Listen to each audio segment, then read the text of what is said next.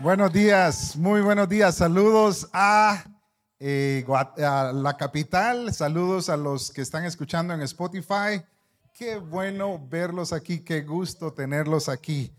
Estas, estas 21 leyes irrefutables de liderazgo son poderosas, son increíbles y, y qué rico poderlas estudiar. Es, es es muy interesante que yo he estado y Dios, yo he estado peleando con Dios referente a esta ley sin saberlo hasta que me, dijeron, ¿podrías compartir? Y empiezo a ver el contenido de la... así como, gracias Señor, gracias, muchas gracias. Qué bueno. Y la, lo interesante es que para los hijos de Dios todas las cosas ayudan a bien. Y es muy bonito tener esta ley. Eh, esta ley como dice en el principio del libro, es una ley que se puede usar independientemente, pero también que se puede usar eh, intercalada con las otras leyes. Pero si estaba pensando esta mañana, si solo supiéramos esta ley, si solo hiciéramos esta ley, nuestro liderazgo sería increíble. Y la cosa es que nuestro liderazgo está siendo increíble, pero tenemos que asegurarnos de cosas como esta ley para que nuestro liderazgo siga siendo increíble. Y es la ley de la conexión, la ley de la conexión. Y en la ley de la conexión, Jesús la ejemplificó de una forma increíble porque él conectó con todas las personas. Jesús estaba haciendo, hizo un trabajo increíble y y miraba a los niños y los niños querían estar con él. Miraba a un adulto mayor y el adulto mayor quería estar con él. Conectaba con los jóvenes, conectaba con los adultos medios. Era increíble. Jesús lo hacía. Y, y se dice de esta ley que la conexión es la clave de la influencia. Y para conectar, un líder debe tener confianza en su visión, tener capacidad de comunicarla bien, también se dice que debemos crear vínculos emocionales con las personas, eh, porque usamos la emoción al principio más que la razón. También las personas, a las personas no les interesa cuánto sabe un líder, sino cuánto se interesa un líder por las personas. Pero cuando estaba leyendo todo esto, aquí fue donde se detuvo todo y ahí está, eh, viene el, ese golpe de poder de Dios para hablar, para hablarme. Para dirigirse a sí mismo, dice esta ley, se usa la cabeza. Pero para dirigir a otros se usa el corazón. Entonces, el centro de la ley de la conexión es el corazón. Y empezamos a ver eh, eh, corazón corazón. Y corazón es una palabra muy general y podíamos decir, hola corazón, ¿cómo estás? Eh, hola que... Y decimos corazón, pero cuando está hablando del corazón en este sentido, es algo tan interesante que tenemos, tenemos que ir a la Biblia para ver qué nos dice el corazón, del corazón, acerca del corazón. Y al principio, al, al mero principio de la Biblia, en Génesis 8, 21, dice, hablando Dios, dice, porque el intento del corazón del hombre es malo desde la juventud. Y empezamos, ok, entonces ese es mi corazón. El corazón, el intento del corazón es malo. ¿Cómo vamos a, manejar eso? Y como sabemos que la Biblia está dividida en el Antiguo Testamento y en el Nuevo Testamento, la Biblia en el Antiguo Testamento hace un énfasis brutal, así un énfasis increíble en el corazón. Proverbios, el hombre más sabio del mundo, dice, eh, dice en Proverbios 4:23, sobre toda cosa guardada, sobre todo lo que guardas en esta vida, guarda tu corazón, porque de él mana la vida. Y, y, y entonces el Nuevo Testamento me está diciendo que guarde mi corazón y la ley de la conexión, lo importante es el corazón. increíble. Y después vamos al Antiguo Testamento, al Nuevo Testamento, perdón, donde Jesús en Mateo 5, 8 dice, bienaventurados los del limpio corazón, porque ellos verán a Dios. Interesantísimo. Corazón, Antiguo Testamento, corazón, Nuevo Testamento. Y dice Jesús, limpio corazón. El corazón mío hace conexión. ¿Cómo va a ser la conexión mía? ¿Cómo está mi corazón? Y después entonces me di la tarea de buscar qué piensa el Antiguo Testamento y el Nuevo Testamento respecto al corazón. Oigan, porque esto me sacudió el terreno. Dice, el corazón del Antiguo Testamento es la parte interna, el centro, el alma, la mente, el conocimiento, pensamiento, reflexión, memoria, la inclinación, la resolución, la determinación, la conciencia, el carácter moral, el asiento de mis apetitos, el asiento de mis emociones y pasiones, el asiento del valor. Ese es mi corazón. ¿Cómo están todas esas áreas de mi corazón en este tiempo en que, estoy liderando? Y ustedes podrían decir, no, yo no estoy liderando. Bueno, sí, los domingos en la iglesia un poquito ahí. No, pero estamos constantemente liderando todos nosotros. Y después, el Nuevo Testamento tiene opiniones similares respecto al corazón, diciendo es el asiento de la vida física, el vigor y sentido de la vida física, el centro de la vida espiritual. El corazón es el alma o la mente, pensamientos, pasiones, deseos, apetitos, afecciones, propósitos, emprendimientos, deseo y carácter las sensibilidades, afectos, emociones, pasiones. Y esta es la última donde ya estaba el temblor así de que cómo estaba haciéndome el Señor. El medio o parte más central de algo.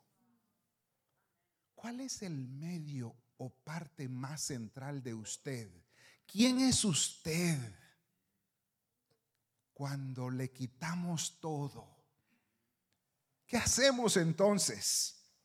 Y yo pienso que es necesario que cada uno de nosotros tengamos en orden nuestro corazón para poder tener la corrección, la conexión correcta con las personas. Yo puedo tener una conexión con una persona, pero tal vez no es la correcta. Mi corazón tiene que estar en orden para tener la conexión correcta. ¿Y cómo podría estar eso? ¿Cómo podría ser eso? Lucas 6:45 nos dice, e, el hombre bueno del tesoro de su corazón saca lo bueno. Pero el hombre malo, dice, del mal tesoro de su corazón saca lo malo. Y de ahí aquella partecita que la mayoría sabemos, porque de la abundancia del corazón habla la boca.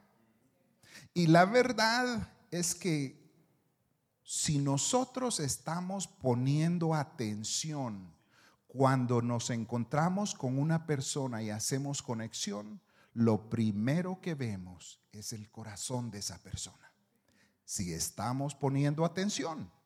Si no estamos poniendo, ¿qué onda vos? ¿Cómo estás? Y ni lo miramos a los ojos, ¿qué onda está? Y un abracito y ya. Pero si miramos con atención, lo primero que una persona que yo voy a ver de una persona es su corazón.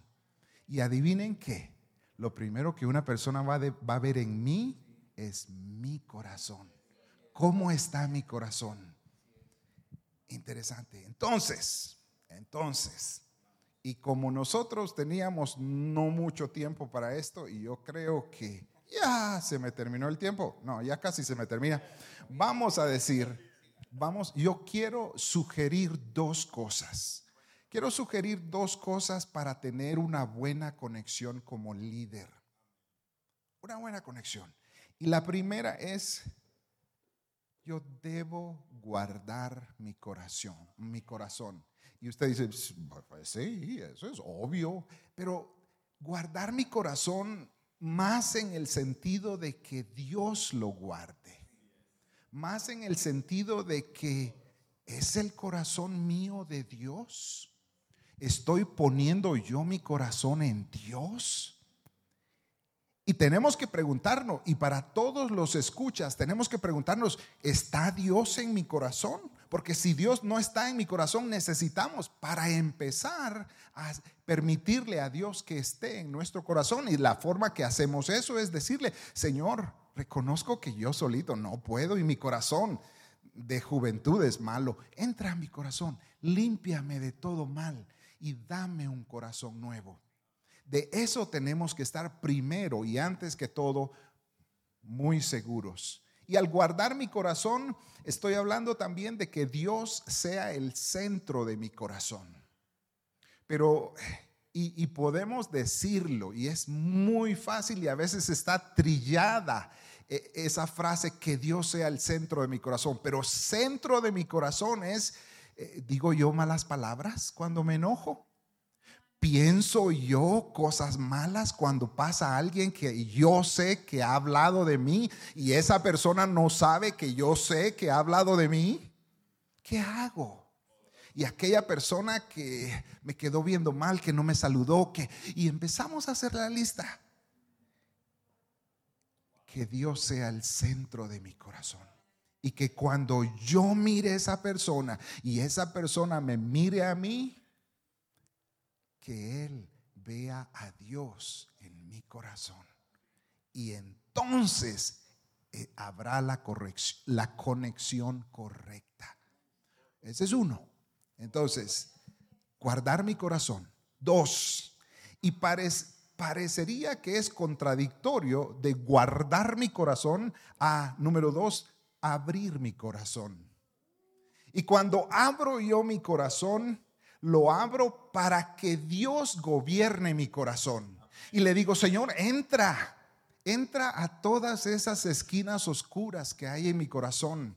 Porque tenemos unos compartimientos ahí en el corazón que a veces, eh, Señor, ahí no, no pases, no pases ahí, Señor, no entres ahí, porque es que no he arreglado, pero ya voy a arreglar ahí. Tengo, tengo odio hacia mi familiar, tengo falta de perdón hacia mi familiar y lo tengo guardado ahí. Y ese olor, tal vez un ratón se llegó a morir ahí, pero ese mal olor no es de lo que, de la raíz de amargura que yo tengo. No, ese es algo ahí, es que ya casi llego tengo que abrir mi corazón a Dios para que gobierne tu corazón y número y, en la segunda parte a los demás de forma real. Y no así que, ¿qué tal vos? ¿Cómo estás? Bien, gracias. ¿Y vos? y ese bien, gracias que decimos nosotros, solo lo decimos a veces. Bien, gracias. ¿Y vos? Y le digo, ah, qué bueno que estás bien, gracias. ¿Y vos? Y la persona me queda viendo así tengo que abrir mi corazón a los demás de forma real. Y cuando yo miro a alguien en los ojos y le digo, ¿cómo estás? Me dice, eh, ahí vamos. Ajá, ahí sí. ¿Y vos cómo estás? Voy atrás de vos. Porque a veces está difícil esto. Y ahí es cuando empieza la conexión. Y ahí es cuando Dios empieza con su Espíritu Santo a actuar y la conexión se hace correcta. Entonces, ya nos vamos con esta. Tenemos que constantemente estar orando el Salmo 139, 23. Levántese y diga, examíname, oh Dios, y conoce mi corazón pruébame y conoce mis pensamientos y ve si hay en mí camino de perversidad y guíame a camino eterno. Examíname, oh Dios. Es el entregarle mi corazón. Examíname, oh Dios, es abrir mi corazón. Señor, ve mis, mi corazón, prueba y conoce mis pensamientos. Señor, tú sabes lo que estoy pensando. Tú sabes y a veces yo me miento a mí mismo pensando que tú no sabes lo que estoy pensando, pero tú lo sabes, Señor. Oremos, examíname, oh Dios, y conoce mi corazón. Pruébame y conoce mis pensamientos y ve si hay en mí camino de perversidad, porque el camino del hombre, el intento del corazón del hombre es perverso, pero con Dios el intento del corazón es santo. Entre mejor tengas tu corazón, mejor conexión vas a tener. Gracias Padre. Gracias porque nos has dado un corazón y has prometido que vas a cambiar nuestro corazón de piedra por un corazón de carne. Gracias, Padre. Pero ese cambio requiere una entrega. Permítenos entregarte, Señor, nuestro corazón para que tú lo guardes y abrir nuestro corazón para que otros lo vean y para que tu nombre sea glorificado en medio de esto. Y para que las conexiones que hagamos en nuestra vida, en el día cuando estamos despiertos, Señor, para que esas conexiones traigan gloria a ti. Uno, porque tú conoces nuestro corazón y lo tienes controlado. Y dos, para que te puedan ver a ti en nosotros. Oramos esto en el nombre de Jesús. Amén.